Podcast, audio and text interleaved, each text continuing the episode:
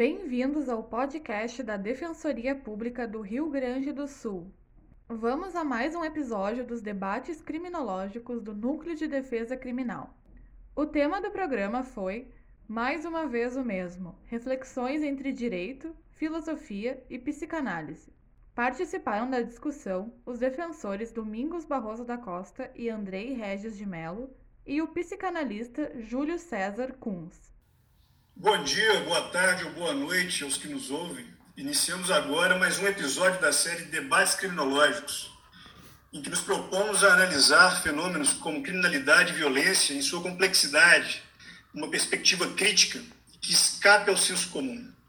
Hoje, eu, Domingos Barroso da Costa, e o colega Andrei Regis Melo, defensores públicos do Rio Grande do Sul, contamos com a presença do amigo psicanalista Júlio César Kunz, para abordar algumas questões tão presentes a partir de uma perspectiva freudiana, nada impedindo e tudo recomendando que isso seja é, extrapolado. Né? Mais precisamente, a partir dos textos Recordar, Repetir Elaborar, de 1914, além do Princípio de Prazer, de 1920, e Psicologia das Massas e Análise do Eu, de 1921. Obras que tratam de fenômenos e repetições que hoje se confirmam e nenhuma razão consegue evitar. E antes de passar a palavra ao colega Andrei e ao convidado Júlio, gostaria de iniciar nosso bate-papo com uma síntese de Antônio Gramsci. É preciso atrair violentamente a atenção para o presente do modo como ele é, se se quer transformá-lo. Pessimismo da razão, otimismo da vontade. Boa noite, meu camarada Andrei. Boa noite, Domingos. Espero que esteja bem nesse período pandêmico aí no Planalto Central.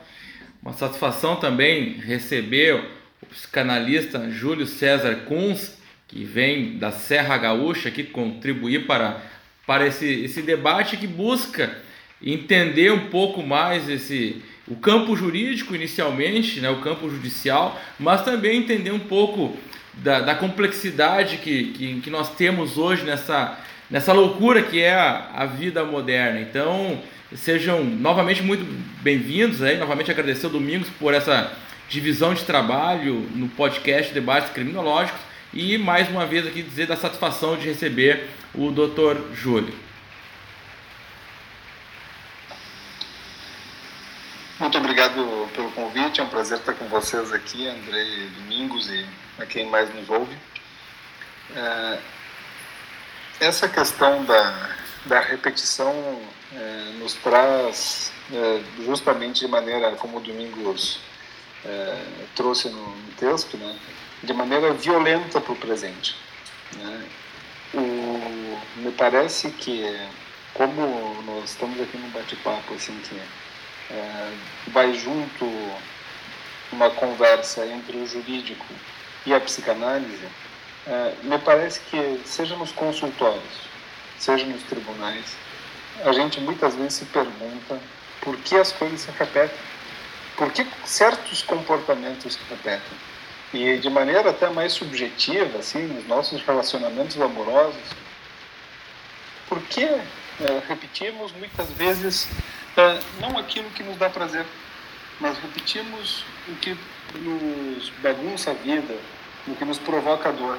E foi a partir desse questionamento que o Freud começa a pensar é, o Além do Princípio do Prazer, um texto de é, 1920, está fazendo 100 anos agora, e justamente 100 anos depois, um texto que faz todo sentido, porque nos perguntamos uh, o que nos move além do princípio do prazer?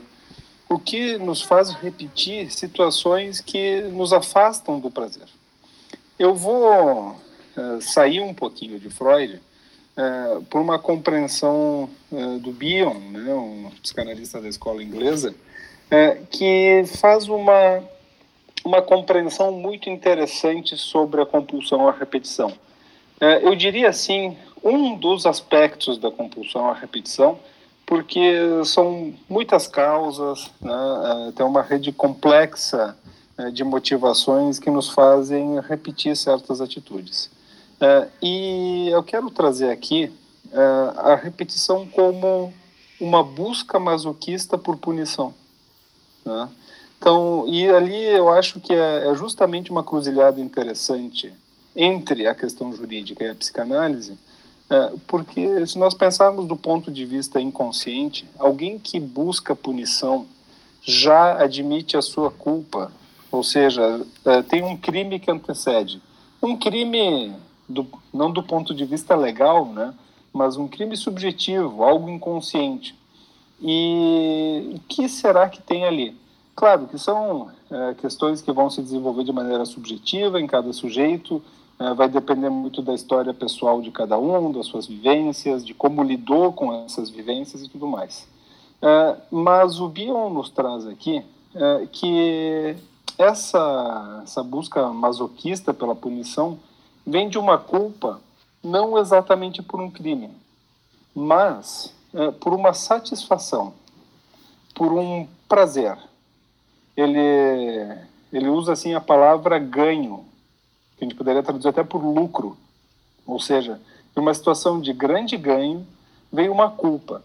É, e algo, esse masoquismo de, constitucional que, que está em todos nós, né, é, nos faz, diante de uma conquista, é, de qualquer ordem, nos sentirmos um pouco culpados, um pouco, assim, não merecedores daquela conquista. E, a, e por isso nós vamos dar um jeito de auto, nos autopunir, né? Ah, um exemplo bom que a gente pode dar, né? alguém pode comprar um carro novo e a gente não vai sossegar enquanto não riscar ele. Né? Então, logo no início, a gente não vai suportar é, que algo esteja brilhante, pronto, a gente vai precisar. E depois disso vai ficar anos talvez sem bater. Isso é muito comum acontecer, né? Como um exemplo assim mais cotidiano. Mas, então, é, essa autopunição, por ter é, é, conseguido algo, me remete a algo assim que que o Bion traz também, que essa repetição, essa busca por autopunição aumenta a possibilidade de nos gerar fascínio. Assim, cria um campo, um campo de possibilidade que vai nos fazer nos fascinarmos por algo ou por alguém. Né? E ali entram os líderes populistas, uh, entra o exemplo talvez mais icônico desse tipo de, de líder que é, foi o Adolf Hitler com o nazismo, em que massas inteiras se fascinavam com essa personalidade, com essa imagem. O que, que esse líder tem é, que provoca fascínio e justamente é, nesses momentos de repetição, é, nesses momentos de busca inconsciente por punição, melhor dizendo, né, vai gerar? esses líderes juntam uma tríade que já estava lá no mito de Édipo. Né? Lembrando, o Édipo tem, ele inicia a sua história de vida como oráculo prevendo para o seu pai, né, o Laio, de que ele o mataria e desposaria a sua mãe. Então o Laio, com medo de ser assassinado, tenta promover um filicídio. Édipo sai de Tebas, vive sua vida lá. O oráculo diz que o destino dele é matar o próprio pai e desposar a mãe.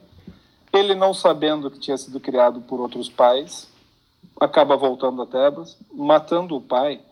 Isso acontece tudo no caminho de volta a Tebas. Né? É, e depois de matar o pai, ele enfrenta a Esfinge, que ele propõe um enigma. E aí vem uma questão muito interessante. É, em todos os momentos da história, tem é, uma busca por conhecer. O Laio, quando vai ao oráculo e quer saber do futuro, e acredita no oráculo, é, o Édipo, da mesma maneira, acredita no oráculo, mas a questão mais nodal, talvez, é, que acontece é quando o Édipo se defronta com a Esfinge. E ele decifra o enigma. E esse foi talvez o, o maior problema. Porque ele arrogantemente decifra o enigma. arrogantemente ele pensa que pode saber tudo sobre a vida. E essa arrogância que vem junto com uma curiosidade, daí a tríade que está no Édipo e também nesses líderes, é uma curiosidade desmedida, uma arrogância acreditando que essa curiosidade pode ser saciada, juntamente isso, as, essas duas coisas, né, tanto a arrogância como a curiosidade, são articuladas pela tolice, qual seja a tolice de saber da impossibilidade de satisfazer completamente a curiosidade, de aprender completamente o mundo. Ah, essa tolice está no Hitler também. A grande, a gente pode falar de muitas coisas, né? Mas a grande tolice é não saber que é impossível dominar o mundo. Essa é a grande tolice. Essa é a tolice que leva a total ruína, né? E que leva à ruína mais absoluta, né? É, porque tem tantas outras aí que entram, né? Mas tentando pensar no, na questão mais macro. E pensando nessa tríade, é, me ocorre que já estava num outro mito, que é o mito de Prometeu. Né? Isso algo muito humano, né, compartilhado em todas as culturas, de criar deuses para que miticamente nos criem, né? É, e bom, os gregos então criam Prometeu e Epimeteu para explicar a criação é, do, dos animais, né? da, da natureza viva. E, bom, delegada ao Epimeteu sob supervisão do Prometeu, Epimeteu vai distribuindo uh, diferentes dons a uh, diferentes animais e quando chega a vez do homem, sobra um boneco, uh, um boneco de barro. Aliás, por curiosidade, né, assim, mas acho que nesses tempos em que talvez, acho que se relaciona de alguma maneira assim né, com o que a gente está falando, né, de um grande machismo, também uma tentativa é, de reerguer o falocentrismo. Né? O boneco protótipo do ser humano para os gregos era de uma mulher, segundo Exído. Esse era o boneco protótipo, para depois fazer o homem masculino, né? É, e, enfim, o que sobrou foi só um, um boneco de bar, o Prometeu intervém, diz, bom, na falta de dons, esse, esse bicho não vai conseguir se virar. Né? e rouba o fogo dos deuses. Ah, a origem da palavra Prometeu, e Epimeteu tem diferentes versões, né? Uma delas diz que Epimeteu era aquele que pensava depois de fazer, e por isso que ele antes distribui, quando se dá conta, bom, pensa o, por que, que essa distribuição não deu tão bem. E o Prometeu seria aquele que pensa antes, que é capaz de planejar. É, um outro, uma outra possibilidade é, de significado para a palavra Prometeu, é, e isso quem traz é o Abraham, um psicanalista, contemporâneo e colaborador do Freud, é, o significado de broca. Né? Então teria um pouco a ideia do falo que gera o fogo e gera a vida. Não sufla a vida no boneco de barro, como está na Bíblia, né, de Deus assopra a vida, né, mas coloca fogo e a vida passa a ter também esse significado de calor, de fogo, né. Mas uh, o significado de fogo que mais está presente uh, quando a gente pensa nesse mito é do conhecimento, né? Ou seja, o ser humano domina a natureza e se sobrepõe a, a todos os outros animais pelo seu conhecimento, por uma capacidade de gerar, por uma capacidade criativa, por uma capacidade de autoconsciência, que aliás passa a ser um assunto interessante até por essa semana em função da nossa legislação aqui no Brasil, né? Uh, então Uh, o que acontece? Né? O Prometeu, por roubar o fogo dos deuses, que era algo reservado apenas a eles e não deveria estar na mão dos mortais, é condenado uh, a ter uma pena que vai justamente como uma repetição. Qual seja, uh, ele é atado completamente né? no alto do Monte Ararat, que tem seus significados bíblicos também. Né? E lá uh, o seu fígado é comido por uma ave, dependendo como o mito é contado, uh, vai mudar que ave é, né? mas durante o dia seu fígado é comido e à noite o fígado cresce novamente para que no dia seguinte volte a ser comido. Eu vou parar por aí na questão mitológica, porque o que me, o que me importa aqui é compartilhar essa ideia de que um grande prazer, e aí nesse caso, um ganho de poder, de um ganho de capacidade criadora, de capacidade criativa, gera uh, uma punição. E isso, de uma maneira ou de outra, vai aparecer em diferentes culturas e de uma maneira ou de outra aparece em diferentes sujeitos, como já comentei antes. Uh, o que me parece que a gente vive hoje? De uma maneira um pouco mais superficial, uh, cotidianamente, nós uh, estamos lidando com um avanço gigantesco na tecnologia da informação. de uma maneira que está tão presente nas nossas vidas que a gente nem consegue pensar direito. Né? Mas que, quando a gente para para pensar um pouco, a gente se assusta. Esse susto tem boas razões uh, racionais, né? Tem bons motivos para a gente pensar nos tipos de controle que podem ser exercidos sobre a vida das pessoas, sobre nas mãos de quem essas informações ficam, sobre quem controla o fluxo de informações e assim por diante.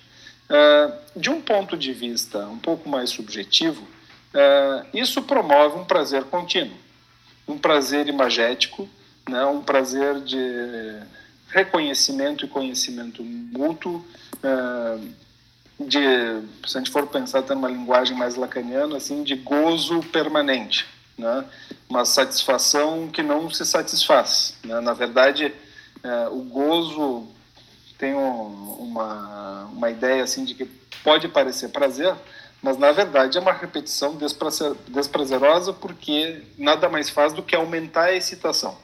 É um pouco como as séries de TV, né?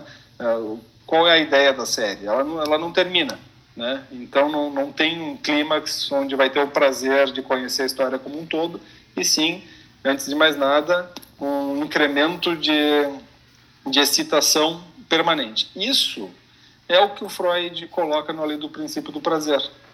É, que ele se pergunta como pode a gente repetir algo que em tese, ou que em teoria, ou que até então é, se percebia como desprazeroso. Não, tem algo aí que parece que as pessoas gostam. E esse aumento de, excita esse aumento de excitação pode ser prazeroso. Né? É, então, mas esse é um aspecto, assim, eu diria, mais superficial, uh, e não porque não influencia profundamente as nossas vidas, mas porque é mais cotidiano, uh, ele é mais fluido, mutante e que a gente nem consegue aprender muito bem. Né? Talvez daqui a algum tempo a gente consiga compreender mais a profundidade disso. Uh, me parece que hoje a angústia maior não é tanto a gerada por essas questões tecnológicas, mas sim uh, na relação que nós temos com o próprio corpo, que passa pela imagem, mas, em função dos avanços da biologia e da medicina, ainda que venha uma pandemia solapar essas ideias onipotentes de talvez poder dominar a morte, mas está no horizonte humano, ou diria assim, a, nossa cosmologia atual, né, não como conhecimento do cosmos, mas com uma compreensão de potencial de mundo, está é, no horizonte de que nós possamos viver pelo menos o dobro do que se vive hoje. Está né? no nosso horizonte que se possa viver 150 anos. Mais ainda, está no nosso horizonte que possamos nem morrer, a não ser por uma falha. Né? Como o capitão Rodrigo, no Tempo e o Vento, ele faz uma fala interessante, ele, diz, ah, ele achava que ele dizia, não, não lembro o decor, né, como ele dizia, mas era algo assim, uma conversa com o padre, ele dizia, acho que o mundo é muito bom como é e tal, você precisava mudar uma coisa. Um, duas coisas, né? Uma é que as mulheres não deveriam ter dor no parto e a segunda é que ninguém deveria morrer. O padre disse, tá, mas como que vai continuar nascendo gente e ninguém morre? Ele disse, não, Morrer pode morrer desde que seja na guerra, mas não morrer de morte natural. É, é, me parece que essa fantasia do Capitão Rodrigo pode se tornar muito perto da realidade, onde a gente já cotidianamente nas conversas nem admite muito a morte por velhice. Quando morre uma pessoa de 90 anos, a gente pergunta: morreu do quê? Não existe a resposta: morreu de velho. Não, alguma coisa. Então se fala assim: algo que estragou. Como se fosse um equipamento que estraga. E não como a vida humana que tem seus limites, né? E como o limite último a morte.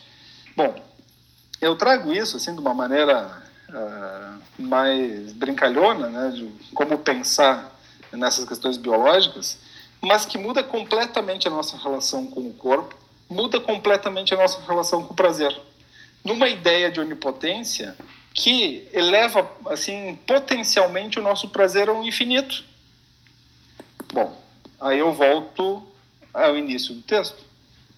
Se estamos num prazer infinito, seja por tecnologias e redes sociais, seja pela relação com o nosso corpo está mudando tanto e tão profundamente, de maneira que nós podemos acreditar muitas vezes que podemos resolver qualquer doença, tanto que hoje em dia assim a, gente, com a questão da pandemia, Covid, eh, todo mundo diz assim, não, é só uma questão de tempo de ter vacina. Ninguém pensa na possibilidade de que não vá se descobrir uma vacina. Se discute se vai ser em meses, anos, mas todos temos certeza de que isso vai acontecer em algum momento. E aí que não, não é por nada que uh, o nosso potencial de nos fascinarmos com figuras com aquela tríade da arrogância uh, do Édipo, se apresentem e nos fascinemos. E nos leve a uma autopunição inconscientemente. Né? Para terminar minha fala, eu vou ler um trecho da nota de rodapé do Uivo, né, do Allen Ginsberg, é, e que trouxe mais pela forma, né, da forma da repetição, mas que ao mesmo tempo nos faz pensar sobre o que é idealização, é, sobre o que é querer recuar um passado idealizado, que nada mais é do que repetir, né, para não enfrentar é, todo esse ineditismo, toda essa turbulência emocional que uma novidade nos provoca, sem podermos compreender e sem termos linguagem para dar conta de tudo, e por isso que, que vem a arrogância, porque o jeito de lidar com a novidade é saber que não podemos ler, que não conhecemos, né? E, e não ser arrogante e achar que podemos entender tudo. Mas vou ler esse poema e aí seguimos para o nosso debate, né? Vou ler só um trechinho. Santo, santo, santo, santo, santo, santo, santo, santo, santo, santo, santo, santo, santo, santo, santo. O mundo é santo, a alma é santa a pele é santa, o nariz é santo. A língua e o caralho, e a mão e o cu são santos. Tudo é santo. Todos são santos. Todo lugar é santo. Todo dia é eternidade. Todo mundo é um anjo. O vagabundo é tão santo quanto o serafim. O louco é tão santo quanto você, minha alma, é santa. A máquina de escrever é santa, o poema é santo, a voz é santa, os ouvintes são santos, o êxtase é santo. Aqui termina. Bravo, né? bravo. É, não sei se sigo eu, Domingos, ou tu faz as tuas considerações. Vamos lá, vamos lá. Para você. Perfeito. Não, eu, eu separei algo que, que, me chamou muita atenção e, e me perdoem que, obviamente, que eu vou sempre ter uma tendência aqui a puxar para algumas considerações sociológicas, que é onde eu, eu acabo, é, enfim, né, sentindo um pouco mais de conforto para debater, mas eu, eu sei que em algum momento essas questões elas são, elas encontram um ponto de, de conexão. Né? Mas o que me chamou, eu anotei uma frase aqui dita pelo Dr. Júlio, que foi o seguinte: Abre aspas. A busca de punição aumenta a possibilidade do fascínio. É. E é algo que tem me preocupado há, há alguns anos já, porque eu já tenho alguns cabelos brancos e, e observo, vamos dizer assim, o, o campo político do, desde o século passado, né? Então, desde a década de 90, acho que eu consigo observar as nuances políticas que se tem no, nos debates travados no, no Brasil. E nós acompanhamos na década de 90 sempre discussões muito fervorosas que se relacionavam à educação e principalmente a, e também à, à saúde. Mas de, um, de algum momento há um ponto de inflexão e surge um, um terceiro ingrediente que já, já surge como protagonista, que é a segurança pública. E é uma segurança pública que não é algo discutido com nível de razoabilidade ou dentro de, de, de padrões é, científicos, né, discutido dentro de uma seriedade, não. É, é um clamor né, coletivo em busca de mais punição. É a busca por um, uma autoridade ou um governo que oferte mais punição, e isso acaba chegando num, num ponto muito delicado, porque da década de 90 para cá todo mundo puniu mais e cada vez se espera mais punição. Eu separei aqui um pequeno trecho de, de Vidas Secas né, do Graciliano Ramos, que é o encontro do Fabiano lá no meio da Caatinga com o, soldado amarelo. E ele traz um pouco dessa relação do cidadão com, com o governo e também, em algum momento, essa questão da punição. Então ele diz assim, neste trecho: Dê um passo para a catingueira. Se ele gritasse agora, desafasta, que faria o polícia? Não se afastaria, ficaria colado ao pé de pau uma lazeira. A gente podia xingar a mãe dele, mas então. Fabiano estirava o beiço e rosnava. Aquela coisa riada e achacada metia as pessoas na cadeia, dava-lhe surra. Não entendia. Se fosse uma criatura de saúde e muque, estava certo. Enfim, apanhar do governo não é desfeita. E Fabiano até sentiria orgulho ao recordar-se da aventura. Mas aquilo soltou uns grunhidos. Por que motivo o governo aproveitava a gente assim? Só se ele tinha receio de empregar tipos direitos. Aquela cambada só servia para morder as pessoas inofensivas. Ele, Fabiano, seria tão ruim se andasse fardado? Iria pisar os pés dos trabalhadores e dar pancadas neles? Não iria. E desse trecho, assim, três aspectos na minha ótica se sobressaem. O primeiro deles é que essa busca, quando ele diz aqui, ele, ele, ele, ele estigmatiza o soldado amarelo é, como um sujeito fraco, né? ele trata com uma certa mediocridade a estirpe do soldado amarelo, me parece que nós podemos é, dizer é que o encontro com essas com o autoritarismo se dá geralmente num ambiente de mediocridade. Por isso que nós temos lá o desprezo pela ciência e, e assim por diante.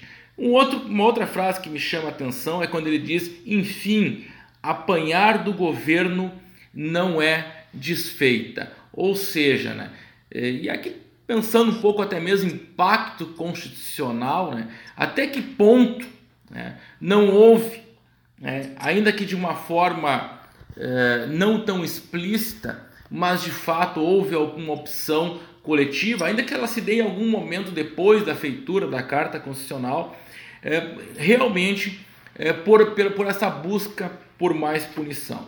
E o trecho que me causa mais estranheza, que me deixa muito mais preocupado, é quando ele se coloca no lugar do soldado. O que ele faria? Né? Que é algo que me lembrou um pouquinho da fluidez do poder tratada por Foucault, quando ele fala que ninguém é só oprimido, ninguém é só opressor. Né? Isso talvez até as redes sociais, o doutor Júlio falou um pouquinho sobre as redes sociais, talvez ela seja um campo também muito fértil para que as pessoas possam oprimir o, o, o seu semelhante.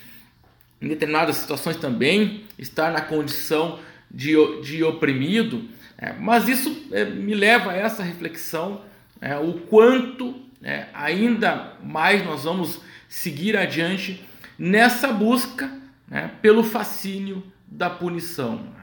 Então eu, a partir desse, desse trecho aqui do, do Graciliano Ramos, eu gostaria de, de ouvi-los também, né, o, as considerações né, sobre essa, essa quase que cegueira coletiva né, que habita hoje o campo político brasileiro, em, que trata a punição, né, e aqui eu falo também enquanto punição penal, né, falando como, como jurista, né, como solução né, de situações que são extremamente complexas e que necessitam da intervenção de multidisciplinar de outras áreas do, do conhecimento.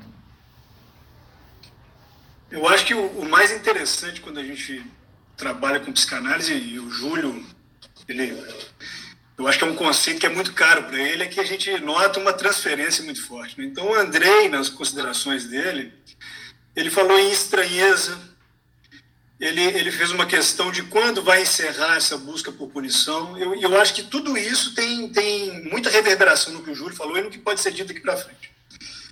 É, primeiro porque é, tentando a partir do que o, do que o Júlio disse também, né, e, e tratar dessa, do até quando, né? Eu acho que na verdade isso vai ser para sempre. Talvez um, um, um bom caminho disso ser menos destrutivo e a gente conseguir elaborar a partir de recordações para parar de repetir. E aí eu vou no texto do Freud. Eu, eu, gosto de sempre trabalhar o Freud numa perspectiva social, que qualquer cultura é formada por sujeito, lei e sociedade, em sua mútua interferência. Então não tem como separar. Esses três é, elementos eles são causa e efeito um do outro. Não tem sociedade sem sujeito, não tem sujeito sem sociedade. Né? Ao ponto de o, o Lacan ter dito que o inconsciente é o social, muitos traduzem como inconsciente é a política. Né? Mas tudo isso, para mim, passa por uma inadequação de nós humanos, que somos uma mistura, que termina num paradoxo, de natureza e cultura. Então, quando a cultura ameaça esmagar a natureza, a natureza vem e se vinga. E fato de natureza é que todos nós morremos, a anatomia é o destino, isso é uma frase clássica. Né? Então, muitas vezes se vinga nos conduzindo à morte. Quando a natureza tenta se impor à cultura, a cultura vem e tenta enredá-la pelo simbólico, um conceito mais lacaniano. Mas tudo passa por essa nossa é, não aceitação da falta, que o, que o Júlio bem disse, que acaba sendo uma tentativa de onipotência. E aí, lembrando da, da, da questão do Epimeteu e do Prometeu, é justamente essa briga de natureza e cultura, né? Como os animais foram dotados de todas as, as, armas, as defesas, e o, o, ser humano sobrou fraco, pelado, né? O Prometeu foi e pegou o, o, o, fogo do Olimpo, não é isso, Júlio? O fogo do Olimpo, não foi? É essa expressão mitológica, né? E deu a inteligência para os homens, ao ponto de gerar a inveja dos deuses, inclusive. Né? E eu acho que, pegando isso psicanaliticamente, especialmente a partir de Lacan, esse fogo dos deuses seria a linguagem. A linguagem que é o que nos salva mas ao mesmo tempo é o que nos deixa, nos deixa faltando. O Ricardo Goldenberg, que é um psicanalista é, bem presente né, hoje aqui no Brasil, acho que ele é argentino, de origem argentina, ele fala que o destino do homem é responder sua última pergunta com outra pergunta. E a linguagem é isso. Né? E talvez a onipotência esteja justamente quando a gente pensa que a linguagem vai conseguir dar conta de tudo, que nós seremos Deus. É a pleonexia, né? Que também é um conceito grego, é desmesura que sempre reclama uma punição para devolver as coisas para os seus lugares. Então, pegando a questão das repetições ali, no sentido de que são 100 anos desde, de, além do princípio de prazer e, e psicologia das massas, é, há, há, muito disso aí, né? porque a, a Primeira e Segunda Guerra Mundial vieram num momento em que a humanidade achava que ia alcançar a paz eterna, que estava no ápice do conhecimento. E, não obstante toda aquela razão, vieram duas guerras que ameaçaram exterminar a humanidade. Não obstante toda a cultura, a natureza veio se impor. Isso que falta a linguagem, isso que nos falta. Né? Não obstante todo conhecimento, a morte espreitava do mesmo jeito. E, de certa forma, hoje se passa isso também, né? porque a gente tem informação, a gente acha que até não vai morrer. Apesar de toda essa, essa razão, apesar de todo esse conhecimento, razão no sentido superficial da coisa, né? Tem uma pandemia nos ameaçando e a gente está regredindo a um ponto de heteronomia, A gente está renunciando à autonomia e escolhendo mitos novamente. Né? A gente, no momento que a gente podia ser mais autônomo, a gente está regredindo a uma fase infantil e caçando pais mitológicos. Acho que o Júlio também diz disso quando ele vai falando do Édipo, ele vai falando da mitologia, né? E que te acaba procurando paraíso perdido, paraíso perdido em que a gente não tem que escolher, a gente não tem que, que, que, que ter vontades, a gente vive praticamente por instintos, né? Digamos assim, que é antes de ter, de comer a, o fruto do conhecimento. É, é, é muito infantil, né? Então, é no momento que a gente renuncia, que a gente tende a renunciar à democracia. E a democracia é justamente um sistema político baseado na falta. Vídeo Claude Lefort. É quando a gente dispensa o senhor absoluto para nós, na nossa autonomia, nos regermos enquanto iguais. Né? Mas aí a gente vê que a gente, por mais conhecimento que tenha, por mais é, ciência, no sentido raso que tenhamos, né? a gente renuncia a essa democracia, ainda que imperceptivelmente, porque é, é uma questão muito inconsciente, seja individual, seja coletiva, né? e está procurando tirando, tirando de novo, para se submeter né? é um masoquismo para ser explorado, é uma servidão voluntária. Né? E quando Freud, lá no Psicologia das Massas, vai tratar dessa relação da, das massas com os tiranos, ele vai dizer justamente isso. No lugar da instância crítica dos ideais, isso tudo põe encarnado num sujeito que gera todo aquele fascínio unindo as massas. Né? E aí, para passar a bola para o Júlio de novo, eu vou pegar duas coisas que eu pensei enquanto a gente, enquanto ele falava, enquanto o Andrei falava. Primeiro, um ato falho que eu cometi aqui, que eu fui escrever assim: a busca por conhecimento e a cegueira que se alcança. Eu comecei a escrever a busca por cegueira. Entendeu? Porque, na verdade, essa busca toda nos leva a cegueira e não ao conhecimento. É mais uma dobratura desses paradoxos aí. Né? E aí, para poder passar a bola para o Júlio, quando ele estava falando ali do, do Prometeu e do Epimeteu, eu fiquei pensando o seguinte, né? Como tudo começa num mito e termina num grande minto. Né? As nossas fantasias de onipotência terminam numa grande mentira. E eu acho muito simbólico dizer isso. Como tudo começa no mito e termina no minto. E aí eu passo a bola para o Júlio para a gente continuar esse debate que está muito bom. Pensei algumas coisas aqui, né? E uma questão que é, o Bion começou trabalhando com grupos, né? Então, quando ele desenvolve toda a teoria dele é, da mente, é a partir é, de como ele compreendeu as relações em grupos. É, e, e, me ocorreu, isso vai, vai um pouco na linha do Foucault também, quando ele diz assim que todos os participantes de um grupo representam o grupo. E, por outro lado, né, todos têm partes de todos. Né? É, eu pensei até naquela. É, no, no, no, verso do Whitman, né, é, sou multidão. Né? É, quer dizer, essa multidão social nos habita. Né? É, quando vemos uma cena de violência policial, por exemplo, somos policial batendo e somos o cara apanhando ao mesmo tempo. São partes nossas que estão aí, né? E isso coloca, acho que faz muito sentido, e até fazendo uma conexão é, com psicologia das massas e análise do eu, do Freud, é, é de que nessas sociedades que estão mais dispostas a aceitar uh, um líder uh, mitológico, vamos dizer assim, a relação é narcisista. Ou seja, eu vejo outros de mim mesmo eu só vou me relacionar bem com quem for igual a mim. E quem for diferente eu quero amassar, eu quero descartar, quero eliminar. É, eu também fiz um ato falho domingos aqui nas minhas anotações, é, quando é, tu disse assim, não tem sociedade sem sujeito, eu anotei. Não tem sociedade sem sujeira. E não tem sujeito sem sujeira.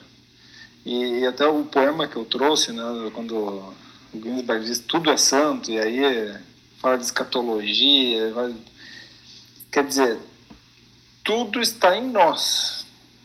Né? É, então, na verdade, mesmo essa relação narcísica uh, de, sei lá, que alguns partidos políticos podem montar numa tentativa de uh, transformar outro inimigo a ser assassinado, na verdade, uh, são suas partes mal integradas, né? partes suas inaceitáveis para esses sujeitos, projetadas no outro, e que, numa ilusão, é, começam a acreditar que, já que essas partes de mim que eu não aceito, essa minha parte suja, essa minha parte perversa que eu não aceito, eu projetando no outro, uma vez que eu extermine o outro, eu estarei limpo. E a verdade é que estarei sujo duas vezes, né? E isso tem uma enorme questão, um ponto nodal justamente com o conhecimento, porque parece que a gente fica num, num, beco sem saída. Acho que lendo Foucault, muitas vezes a gente fica com essa sensação, tá, mas. E aí, né, o que se faz então com tudo isso? Né, parece que não tem saída. E me parece que a saída, quando a gente pensa que, bom, se nessa sociedade tem certas coisas que eu não sou capaz, que assim, que eu acho horrível, que eu não gostaria que existisse, eu preciso aceitar que isso está em mim também. Então, o que, que eu faço? a minha resposta é, bioniana né, é pensa.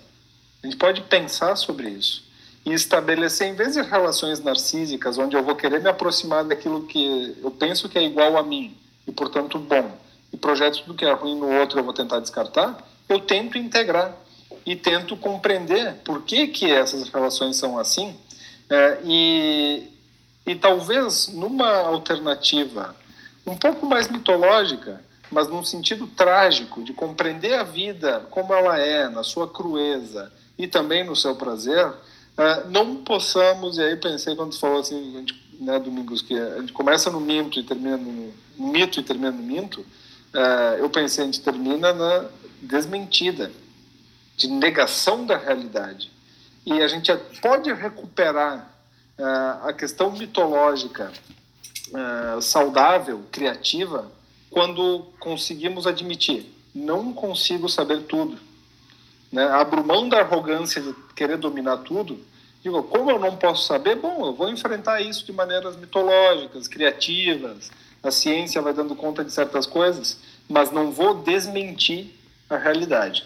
Não vou desmentir, é, em última instância, a morte, mas todas as limitações que a vida nos impõe. Eu não sei, pensei um pouco por aí, né, das coisas que vocês trouxeram.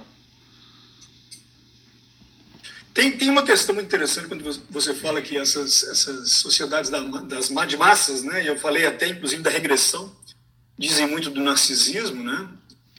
E que até me remeteu a uma, uma questão muito contemporânea, que é o seguinte, né? Essa projeção da sujeira, a sujeira que está em nós depositada no outro que é convertida em inimigo, né? E aí me vem, né? O cidadão de bem gozando com a tortura policial sobre o sujeito pobre, né? E, e eu acho que é, é, diz justamente disso. O cidadão de bem, como santo, limpo, mas que está gozando com a tortura policial. Né? Bandido bom é bandido morto, mas é o cara que sonega, é o cara que pratica outros pequenos crimes, né? E por aí vai.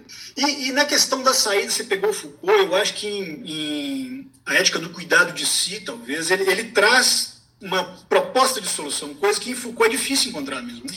Porque o Foucault, ele, ele mexe ele poucas vezes traz saídas, digamos assim, traz soluções. Mas nesse texto especificamente, ele vai, inclusive, tocar, sem, sem expressamente, uma questão freudiana, porque ele vai falar que a, a, a relação de poder tem tudo. Né? Então não tem como fugir das relações de poder, assim como a gente não tem como fugir da falta, não tem como. Né? A onipotência é impossível para nós. A morte ela vai vir de alguma forma em determinado momento. Então, a solução estaria numa dinamização dessas relações de poder. A gente tratou disso até naquele grupo que a gente fazia de estudo. Né? Então, não poderia haver a fixação. E é justamente o que Freud vai falar das perversões. Né? Não pode haver o fetiche, a fixação naquele determinado ponto. Mas se as coisas são cambiantes, se elas são, é, se elas acolhem a diferença, se elas acolhem a falta, elas estão na medida do que é humano. Né? A sujeira circula também. Ela nunca vai estar concentrada, ainda que mitologicamente, só num outro. Né? E, e, é curioso também nessa questão da sujeira, porque aí eu me lembrei mais uma vez que o Andrei falou em estranheza. E o Freud tem um texto que hoje está sendo muito resgatado, que é o estranho familiar. Né? E por que, que é estranho infamiliar e o infamiliar geralmente é posto entre parênteses? Porque é estranho, porque aquilo estava tão bem recalcado dentro de mim que na hora que eu vejo fora eu tenho uma estranheza, mas é uma estranheza de alguma coisa que eu conheço. E eu acho que é justamente aí que a gente se desmembra, né? A gente está tanto no policial que bate, quanto no sujeito que apanha, tanto no santo quanto no objeto, no, no infame, né? E enquanto a gente não admitir que o que é infame, o que é santo, tem que conviver dentro da gente, vai ser difícil. A gente vai sempre regredir para esse estado de, de narcisismo de crianças que acreditam, que têm fé no mito. Não que jogam com esses mitos, brincam com esses mitos, como uma forma de fazer um, um, tampon, um tamponamento sabidamente artificial e provisório para essa nossa condição faltosa. Né? E aí, Andrei? Não, sabe que nessa. Deixa eu liberar o microfone aqui. É, eu separei aqui, já havia separado um pequeno trecho na, no livro da Elizabeth Rodnesco, né, que é naquela parte do, do Face a Hitler, né, porque tanto o Dr. Júlio quanto o Domingos falaram né, na eliminação do outro, né, e um, um trecho aqui é mais uma provocação do que, do que considerações minhas, mas esse trecho me chama muito a atenção e eu gostaria muito de, de ouvi-los. Eu tenho certeza que os, que os nossos ouvintes também acho que vão gostar bastante, porque em determinado momento diz o seguinte: ao contrário de Thomas Mann, Freud levou tempo para compreender que estavam lidando com uma guerra de tipo novo, não com uma guerra entre nações, mas com alguma coisa com uma própria expressão de um princípio de destruição. E aqui eu, a minha a minha preocupação a partir dessa, dessa assertiva aqui é no sentido de que é, se discute muito o que está acontecendo hoje, não só no Brasil, mas eu acho que de uma maneira geral em alguns outros espaços geográficos, dentro do campo da política. Se discute ultrapolítica, pós-política, um arrefecimento dos ideais democráticos, de participação democrática mas será que nós não estamos de fato, né? e aí foi falado aqui em matéria de repetição, né? chegando num delicado ponto onde nós vamos ter que fazer esse olhar novamente, né? ou já estamos fazendo esse olhar também para o princípio da destruição?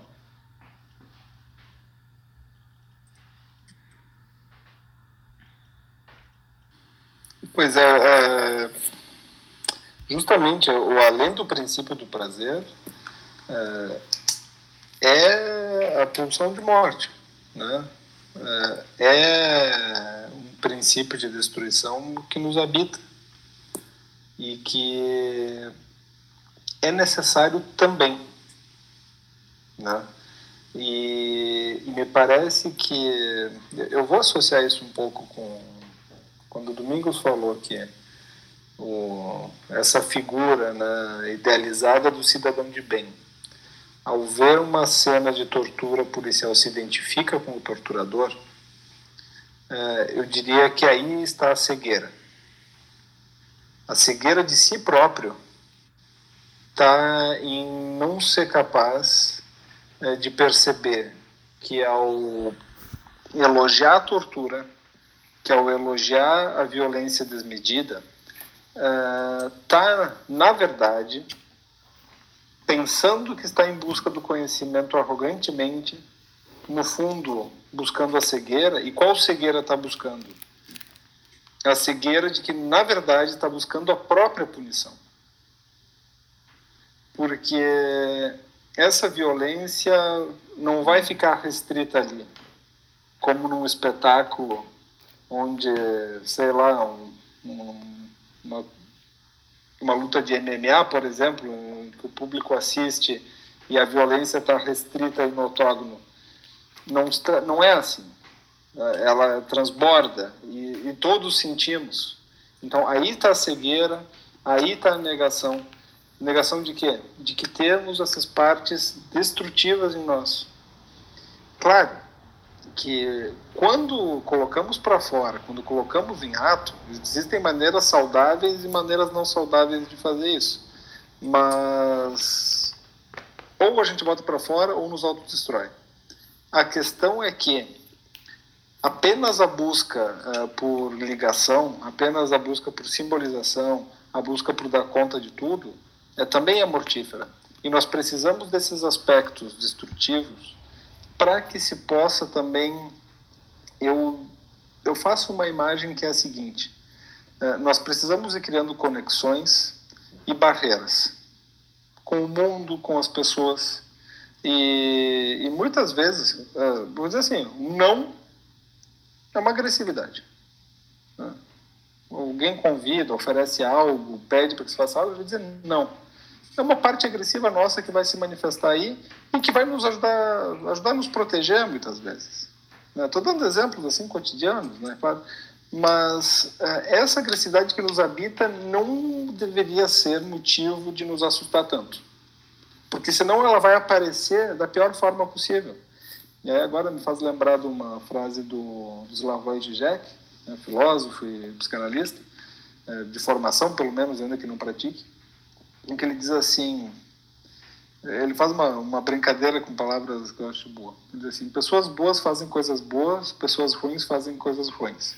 Parênteses meu aqui, como se existissem pessoas boas e pessoas ruins, mas para brincadeira funciona.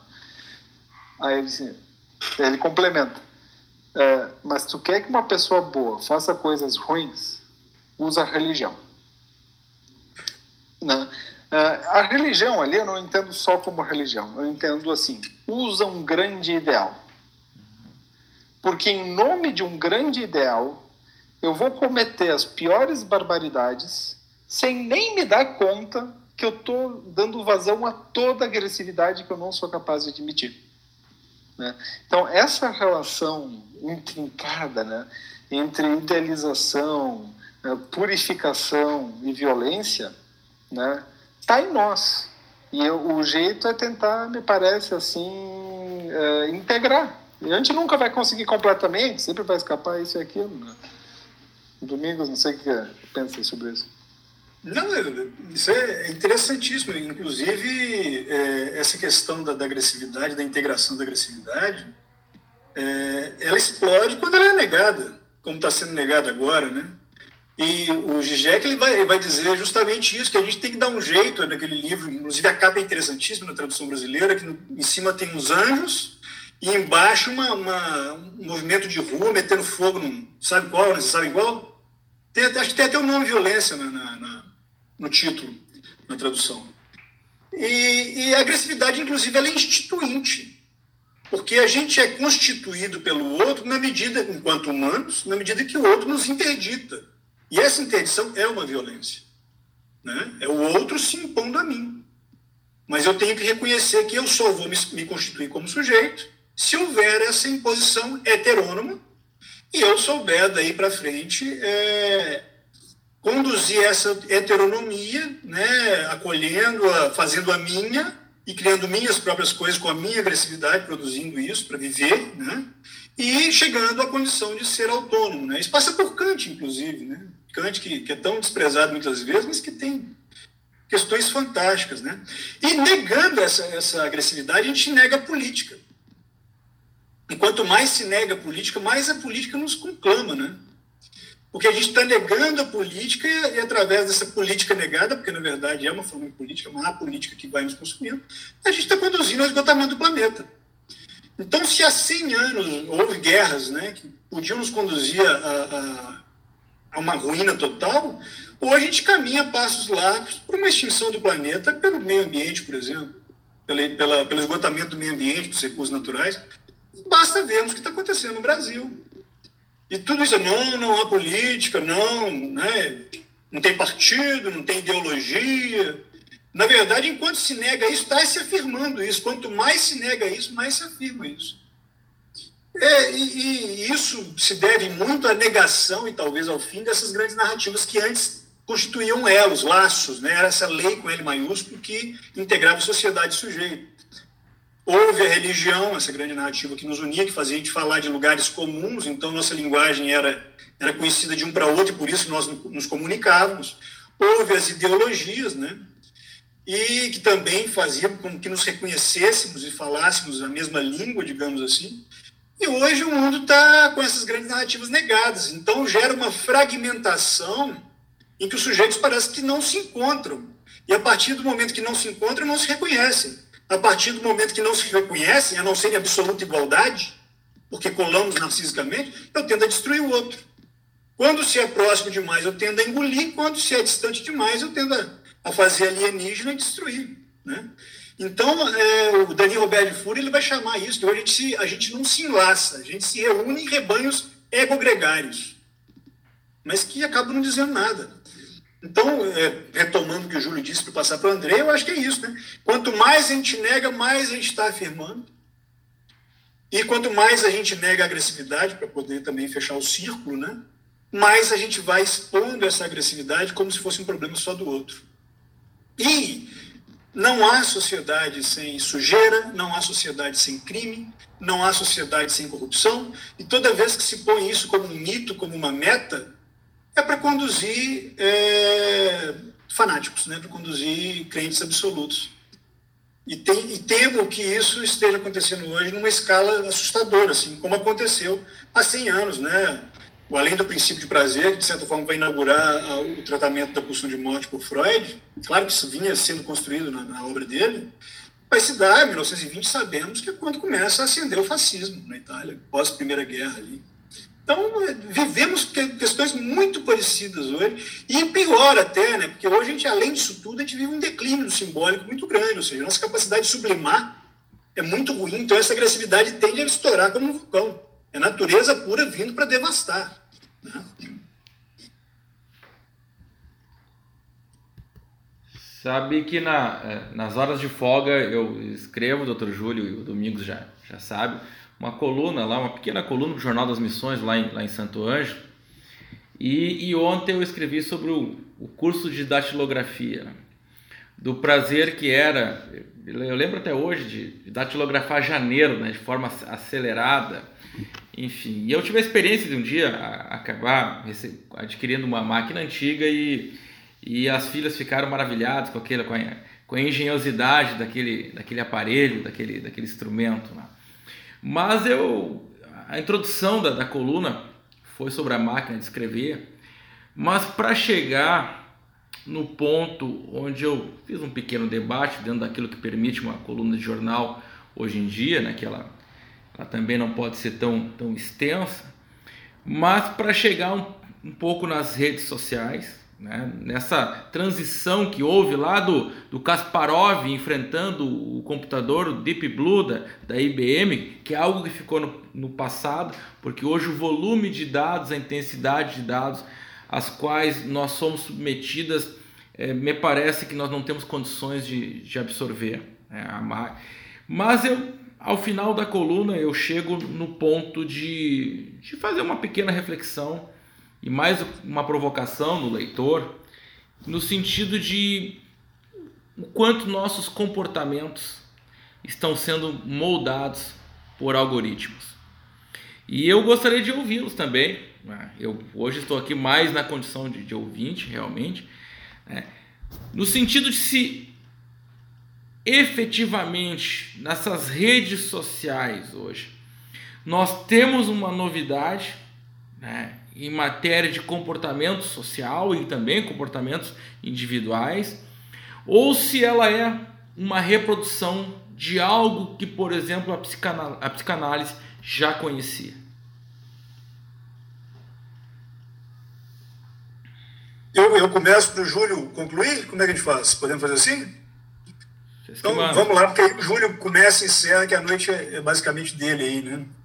É, quando, quando se fala na questão do algoritmo, da, da desse, de certa forma, do, do, virtual que a gente experimenta hoje, né? É, e até mesmo por causa da pandemia, que isso se acentuou, né? É, eu tenho me, me lembrado muito do Levinas, né? Que fala muito do olhar do outro como aquilo que, que vai despertar empatia, né? E eu acho que acaba que essa, essa virtualização excessiva, ela vai nos afastando desse olhar do outro, e cada vez esse outro vai se tornando alguém que não é como nós, não é igual, é absolutamente diferente. E que, assim sendo, ele pode ser apropriado, ele pode ser espancado, ele pode ser cancelado. Né? E Eu acho que para a psicanálise estava muito próximo da perversão. Né? Já se dizia isso quando a perversão, que é eu me apropriar do outro e fazer do outro um instrumento, reificar o outro. Não é por acaso que na Declaração de 48, né, a dignidade do homem veio alçada a, a vértice hermenêutico de, de, todos os ordenamentos do mundo ocidental que aderissem àquela, àquele pacto, digamos assim, né, que estivesse submetido àquilo. É justamente para que a perversão não tomasse conta. Só que, como a gente está dizendo aqui, todas as coisas se repetem, são ciclos, né? E a gente não soube é, recordar e elaborar aquele horror todo. Então aquilo está tá nos batendo na porta mais uma vez, né? Então, e aí já, já tocando no jurídico, porque aqui também tem a finalidade jurídica, eu acho que a gente tem uma questão muito interessante hoje, interessante no sentido de, de, de debater, de, de explorar, de, conhecimento, né? a virtualização. Ah, é uma ferramenta excelente e tal, a gente vai, vai, vai adotar isso doravante e tal, né? Ah, a questão do júri virtual. Olha, minha posição, né? É o que tem. Então, por enquanto, temos que usar o que temos. É o que está tá possível. Para a gente se preservar, né, preservar a própria vida, a gente tem que fazer desse jeito. E não acho que tudo, não. O júri é uma coisa que não me, não me, não me desce muito, porque ali é preciso de ver o olho do outro para saber que o outro é humano, sentir o cheiro, né, para saber que o outro é humano, ver a voz, ter a presença para saber disso. Agora, acho que é é, é, um dever democrático não admitir que tudo seja virtualizado depois, especialmente na área criminal. Quando passar esse estado de exceção pandêmica, eu acho que é impossível compactuar com a virtualização absoluta de processos penais, por exemplo, de qualquer espécie. Porque a gente vai deixar aí uma empatia que já está caída, que está decaída, né? aí ela vai estar tá admitida, ela vai estar tá acolhida como, como ponto de partida e, e princípio básico. Né? Então, assim, realmente eu acho que a gente está é, é, cada vez mais pensando por algoritmos e na virtualidade, e que isso é muito arriscado porque a gente perde nossa dimensão humana e se põe a serviço da perversão, que eu acho que seria uma forma é, como uma forma possível da psicanálise abordar essa, essa, esse tema hoje, né? E aí, Júlio? Que dá para começar um novo papo a partir daqui, né? Porque questões interessantes assim foram suscitadas. Mas para dar um pouco de fechamento, assim, juntando com as últimas coisas que vocês falaram, me ocorreram algumas coisas. É, eu, começando assim, de que acho que essa relação nossa com a política, é, meio ambiente e tecnologia tem um entrelaçamento complexo é, enfim, mas eu vou lançar algumas ideias. Me ocorre assim a primeira, quando a primeira coisa assim, quando Aristóteles define o ser humano como zoon politikon, né, o, o animal político, é, era um, ele se referia àquele homem da polis, né, da, da cidade, e que isso vai mudando com o passar do tempo.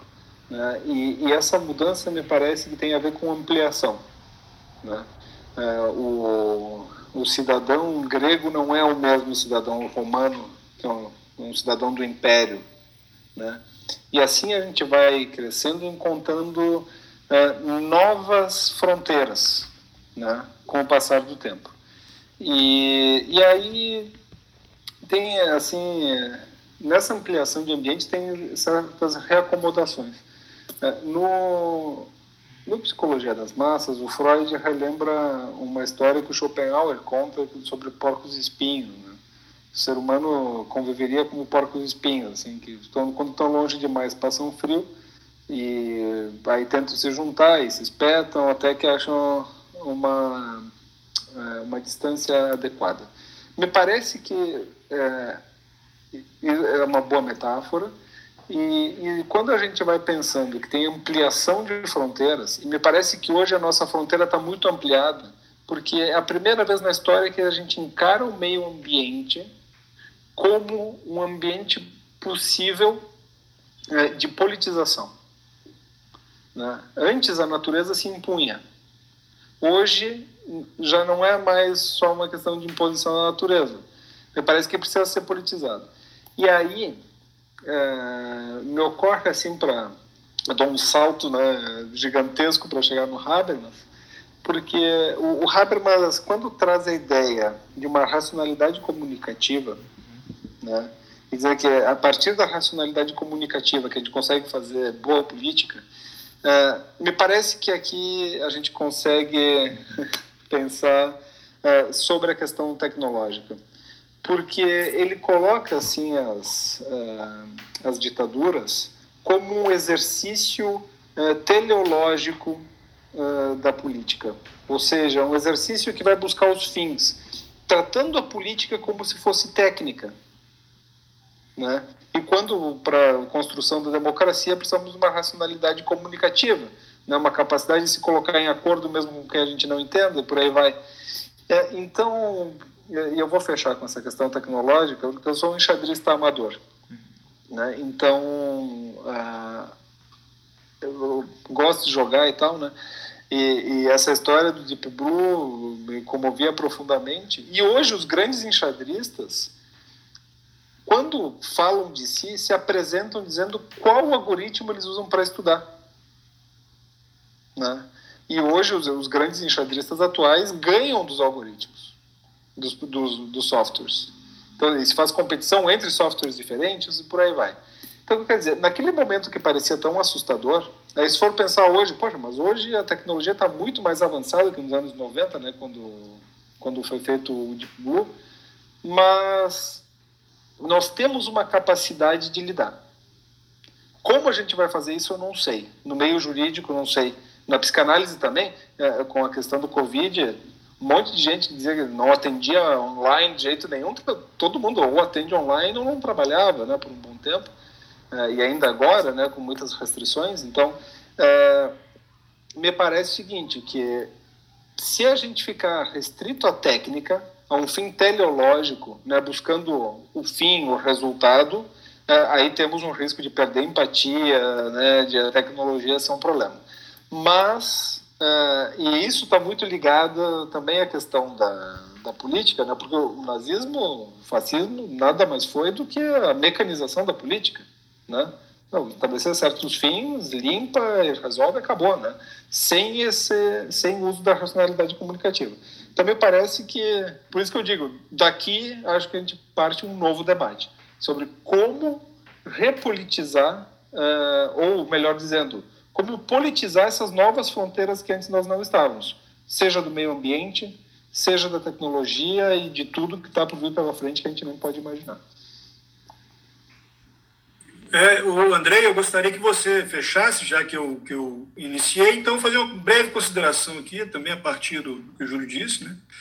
É, se a tirania é, a prevalência das finalidades, né? a gente não pode esquecer que a democracia é justamente aquele regime em que a observância dos meios é a finalidade.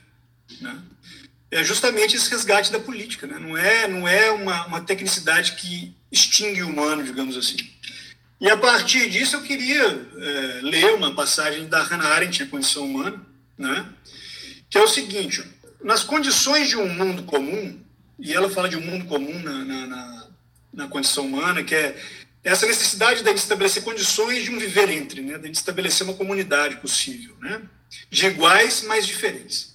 Então ela diz o seguinte, nas condições de um mundo comum, a realidade não é garantida primordialmente pela natureza comum de todos os homens que o constituem, mas antes pelo fato de que, a despeito de diferenças de posição e da resultante variedade de perspectivas, todos estão sempre interessados no mesmo objeto. Claro que a significação de objeto é muito ampla, né? objetos culturais, grandes narrativas, né? ideais, valores, enfim. Quando já não se pode discernir a mesma identidade de objeto, nenhuma natureza humana comum, e muito menos o conformismo artificial de uma sociedade de massas, pode evitar a destruição do mundo comum, que é geralmente precedida pela destruição dos muitos aspectos nos quais ele se apresenta a pluralidade humana. Isso pode ocorrer nas condições de isolamento radical, de certa forma, a virtualização nos convoca a isso, né, esse isolamento radical, no qual ninguém, ainda que estejamos juntos, digamos assim, muitas vezes, no qual ninguém mais pode concordar com ninguém, as bolhas, como geralmente ocorre nas tiranias, mas pode também ocorrer nas condições da sociedade de massas ou de histeria em massa, em que vemos todos passarem subitamente a se comportar como se fossem membros de uma única família, cada um a multiplicar e prolongar a perspectiva do vizinho. Na verdade, são duas faces de uma mesma moeda, né? Ou isolamento radical, ou a igualdade radical. Nada disso acolhe a pluralidade humana. Né? Passo então a bola para o Andrei. Bom, eu já com a tarefa aqui de fazer o, o fecho e os agradecimentos finais, os créditos finais aqui, o programa não tem patrocínio, né? Mas, mas é, gostaria de agradecer o Domingos já, já reiteradamente já, já nos auxilia é, no programa e não apenas no programa, mas nos auxilia a fazer algumas reflexões que nos ajudam a, a situar a Defensoria Pública dentro desse, desse mar aí um pouco revolto que a gente vive atualmente. E hoje foi uma satisfação muito grande ouvir o Dr. Júlio César Kunz, é, daquelas conversas assim, quando a gente está desesperado e acha que não tem solução, a gente e aqueles que vão ouvir, estão ouvindo né, o podcast, ou vão ouvir futuramente o podcast, vão se deparar com a fala do Dr. Júlio, que é, usando um pouquinho da metáfora futebolística, né, de pegar a bola, colocar debaixo do braço e colocar no centro do jogo e vamos pensar. Vamos pensar, vamos encontrar o, o equilíbrio. Né? Então eu agradeço profundamente, né, Dr. Júlio Domingos, pela sexta-feira, fazer a gravação numa sexta-feira à noite, né, num ambiente de distanciamento social. Sei que todos têm os seus, seus compromissos e a gente já chega na sexta-feira bastante desgastado né, por esses compromissos. É, agradeço então, em nome da Defensoria Pública, em nome do Núcleo de Defesa é, Criminal, por ter dividido esse espaço aqui, por terem trazido ao podcast Debate Criminológico considerações tão importantes para a compreensão não só do espaço da defesa criminal, né, do espaço do sistema de justiça criminal, mas para uma compreensão muito maior, muito ampliada, que é compreender, compreender as dinâmicas e a complexidade da sociedade moderna. Um grande abraço, novamente, muito obrigado. Muito obrigado, Júlio. Obrigado pelo convite, foi um prazer. Até mais.